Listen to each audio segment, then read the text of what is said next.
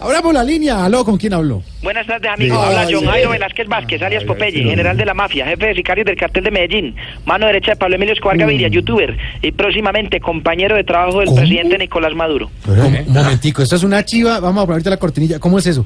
¿Qué van a hacer juntos ustedes? Vamos a hacer algo que nunca se había visto, un dúo de youtubers, Un dúo de youtubers. ¿Cómo- ¿Cómo van a llamar? Popeye y Brutus. Ah, pues le hallo razón, le hallo razón.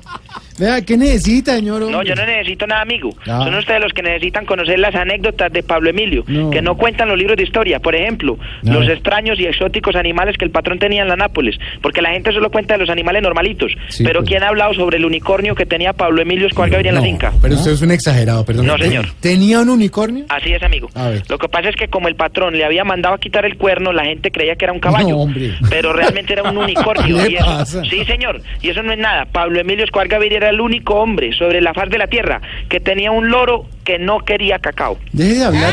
¿Cómo es? ¿Cómo? No quería cacao. Todos quieren cacao, todos los loros quieren cacao. Pero entonces El de Pablo Emilio no quería. O sea, el señor Pablo Emilio Escobar era muy extravagante, pues. Extravagante no es la palabra, amigo. Pablo Emilio era el único hombre que le pagaba clases de técnica vocal al gallo que cantaba por la mañana. Sí, señor. A los marranos los tenía entrenando CrossFit. al oso de anteojos le quitó los anteojos y le puso lentes de contacto. Eso era una cosa de locos, amigo. Oiga. Pablo Emilio era una cosa de locos. Venga, bueno, hablando un poco de usted, más bien, de hablar tanta exageración. ¿Le ha gustado la serie Alias JJ? No, amigo, no me ha gustado. ¿Cómo es posible que a estas alturas del partido no hayan contado la historia de la que Pablo Emilio nos hizo apretar hasta sacarle todo lo de adentro? No, se abre. ¿Cómo Eso fue eso? terrible. Son cosas de las que yo me arrepiento. Bueno, cuéntela, cuéntela. Marzo de 1986. Sí. Mañana fría. Ah. Miento, ya estaba saliendo el sol, ahora que me acuerdo bien.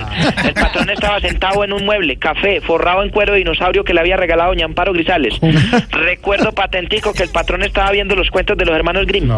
Porque al patrón le gustaban mucho los hermanos Grimm. ¿Sí? Los que no le gustaban mucho eran los hermanos Orejuela, Bueno, pero los Grimm sí le gustaban. Entonces ya se estaba acabando la historia del sastrecillo mentiroso. Y Pablo Emilio se revisó los dientes y me dijo, Pope, tengo los dientes sucios, ¿cierto? Y yo le dije, así es, patrón. Entonces me dijo, Pope, ya sabes qué hacer. Eh. Y yo ya sabía qué hacer. Fui y le traje el cepillo de dientes y una crema dental. Mm. Cuando el patrón cogió esa crema dental vacía, me dijo, Pope, esta crema dental se está acabando. No me sale nada. Ya Mm. sabes qué hacer.